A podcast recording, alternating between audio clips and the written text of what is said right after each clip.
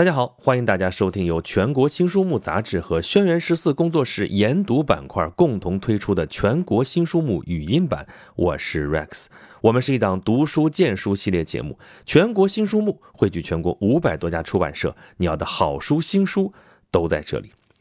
前一段时间啊。江西省出版工作者协会主办的第十八届干版书籍设计奖暨第十一届华东书籍设计双年展江西推选活动在南昌举行。在这个活动中，江西科学技术出版社出版的《南昌采茶戏优秀传统剧目选》是荣获了整体设计奖。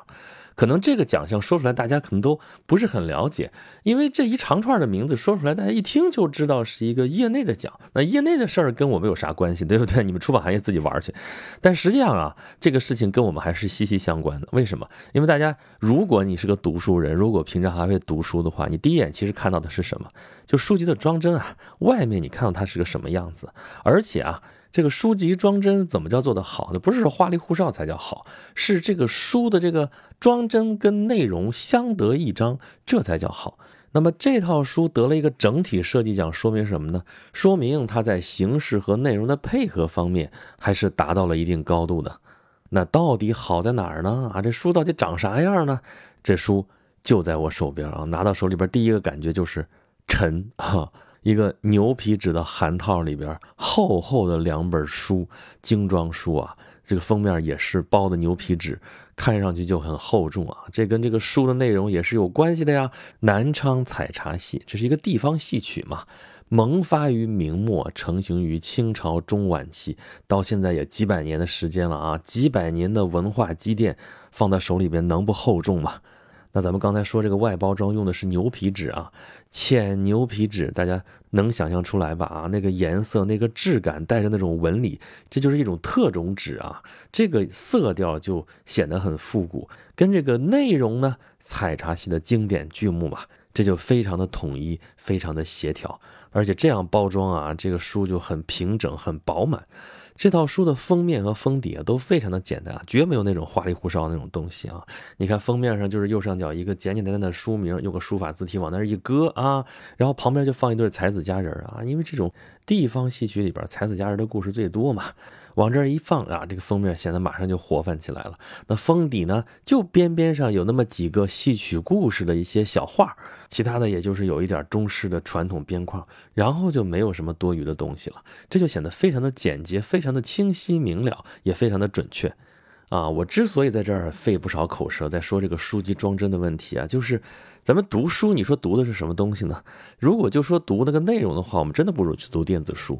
电子书里边你要多少都有啊，装多少都没问题。但是呢，你说你要考虑一下阅读体验的问题，那。纸书仍然是一个很好的选择，就是你看啊，早几年会说啊，电子书要替代纸书了，如何如何？但这些年其实纸书啊有一个反弹啊，为什么呢？就是因为很多人还是喜欢那种把那个纸书捧在手心里边那种感觉，这种感觉你可以说它很难以琢磨。但是问题是，我们阅读到底是为了什么呢？只是为了获取里边那些信息吗？如果真的只有这一个功能的话，那我举双手赞成，咱们就电子书就得了。但是如果你还想看到点别的，或者说你拿这个书还有点别的用处的话，那这个纸书的形式还是很有必要的啊。比如说这套书了啊，《南昌采茶戏优秀传统剧目选》。咱说了，南昌采茶戏，这是个地方戏曲，其实可能很小的一个地方戏剧种啊。因为你先看看它的名字啊，它不叫这剧那剧啊，就是你比方说我们听过京剧、沪剧、粤剧、川剧、吕剧等等等等吧。那江西这个地方简称赣，应该叫赣剧，它又不是赣剧，这两个东西，它叫采茶戏，而它是南昌采茶戏。为什么非得加上南昌呢？因为采茶戏不只是南昌这个地方有啊，江西很多地方都有啊，不光是江西啊，就采茶戏。嘛，就是采茶的时候大家唱的戏嘛，那不只是江西有茶可采，对不对？就南方很多地方，江南啊、岭南啊，很多地方都有茶可采。那这个时候唱的戏都叫采茶戏啊。所以我们可以看到，江西有，对吧？湖北、湖南、安徽、福建、广东、广西这些地方都有啊。而且不只是以省域来划分的呀，南方那边到处都是山嘛，十里不同音。好，那各个地方那个采茶戏都不一样。那所以这个地方是具体的哈，南昌采茶戏，就这么小范围的一个地方剧种，但是这也是祖宗留给我们的宝贵遗产啊。所以有这么一套书，这实际上是什么呀？这真的是一份厚重的遗产。这个事情啊，其实蛮微妙的，就是你说戏曲或者说戏剧，它是一个什么东西呢？它其实是一种现场艺术啊，就是现场有人在那儿演，有人在那儿唱，有人在那儿看，它才能够成立。可这个东西应该怎么留存下来呢？你说我们现在知道可以录像，对吧？但是你录像录下来，其实就已经不是现场艺术了。更何况你说我要仔细研究他的唱腔，研究他的唱词儿，研究这个故事，研究里边这些传达出来的这些东西的话，你光看录像是不够的。所以你真的是需要一个文本记录。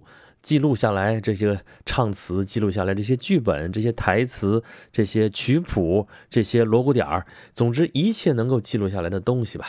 更何况之前可能连录像这种手段也没有，所以呢，手里这本《南昌采茶戏优秀传统剧目选》啊，就显示出它的价值来了。你对一个像我这样的读者来说，或者说观众来说，你真让我去看这个南昌采茶戏啊？我可能真听不懂，对吧？南方的口音可能对我来说是陌生的，但是落实在纸面上，我能看到他在演什么样的故事，它里面的唱词体现出来一些什么样的东西，还真的需要这样的一本书。这本书分成了三大部分啊，第一部分是传统大戏，第二部分是传统小戏，第三部分是传统曲谱和锣鼓谱。这其中包括了精选的八台优秀传统剧目的剧本，十六个大戏的剧本，还有二十三个小戏，也就是折子戏的剧本。曲谱里边呢，有一百五十八段曲谱曲牌以及常用的锣鼓谱。其实就是说，南昌采茶戏最核心的一部分内容都在这个书里边了。你说演戏演戏演的是什么东西？演的就是这些东西。拿这个剧本，带上锣鼓点，因为对于传统戏曲来说，这个锣鼓点是打点的啊，是音乐，是一个节奏性的，是一个戏剧发展的这么一个脉络。那好，有这些东西，这些戏就可以还原出来，就可以演出来了。那么你说我们读者真的是可以拿这个剧本去演戏吗？我们不至于吧？对于一般的读者来说，当然不至于。但是这个书的作用到底在什么呢？其实很大一部分就在于。这是一个抢救性的发掘、整理、保存，因为说实在的啊，我们现代的甚至信息时代的这个娱乐方式是越来越多、越来越丰富，也越来越出花，对吧？相比之下，这些传统戏曲啊，可以说这就是这种传统的娱乐方式啊，对于我们现代人的这个吸引力其实没有那么大。那在这种情况之下，你说我们就任其消亡吗？那你说有个文物，我们知道把它挖掘出来，然后我们去看它的价值，放到博物馆里。濒危动物，我们知道整一个保护区，把它们保护起来，不让它们灭绝。那么对于这些传统的文化呢？你说他们现在就真的没有价值了吗？这样的地方传统戏曲啊，他们当年流行，就说明他们有当年流行的群众基础。现在虽然大家接受现代生活方式，都去搞各种其他的娱乐去了。但是人类的情感毕竟还是人类的情感，在这些优秀的传统剧目当中，其实就蕴含着当年群众所喜闻乐见的喜怒哀乐。你说这些喜怒哀乐到现在变化的有多少呢？更何况这些传统戏曲其实依然在发展，在传承。那么，其实这种地方传统戏曲就是一个文化上的富矿。我们要挖掘这个富矿的话，有什么可以依凭吗？自然生活在现代社会的我们，有影像技术可以助力，但是影像并不能代替文本。我们要把玩里边的这些唱词，研究这些剧本的结构的话，还是需要文本的记录。所以这样说起来，这样一套《南昌采茶戏优秀传统剧目选》上下两卷，这么一个厚厚的体量，自然有它的价值。像这样的书，它肯定不是那种流行的快餐式的快速消费品，而是可以藏诸名山、传之久远的一种文化硬拷贝。所以，我在这地方就不想再介绍南昌采茶戏它的一个发展的一个来龙去脉啊，它怎么兴起、怎么兴盛，它的传统剧目有什么，它的唱腔有什么特点。这些靠我在这儿说是说不明白的，而且喜欢的人自然会喜欢，不喜欢的人我给你再说详细点儿，他也不喜欢。但是我想建议大家不要轻易对一个你不熟悉的领域说拒绝、说排斥，毕竟这也是人类优秀文化的一部分，它传承了几百年，自然有它传承几百年的道理。这个道理你我未必就那么清楚，那我们要是能够发掘出这个道理来，说不定在现在什么地方就有用呢？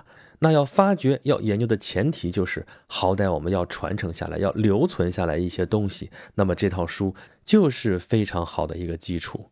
这套书的主编是傅勇，他是南昌市艺术创作研究所的所长，江西社会科学院文学研究所特聘研究员，也是南昌市戏剧家协会的副主席，而且他本人就是采茶戏的编剧，也写了大量的有关的专著。他或者说他们正是走在保护传统文化事业前沿的人，让我们向他们的工作表示致敬。好吧。咱们这次介绍的书就是《南昌采茶戏优秀传统剧目选》，是由傅勇主编，由江西科学技术出版社出版的。感谢大家收听由全国新书目杂志和轩辕十四工作室研读板块共同推出的全国新书目语音版。我是 Rex，我们是一档读书荐书系列节目。全国新书目汇聚全国五百多家出版社，你要的好书新书都在这里。如果大家想要获取更多好书新书的资讯，以及对本节目有什么好的建议和想法，欢迎大家关注微信公众号“全国新书目”，留下您宝贵的反馈。好了，这期节目就是这样，咱们下期再见。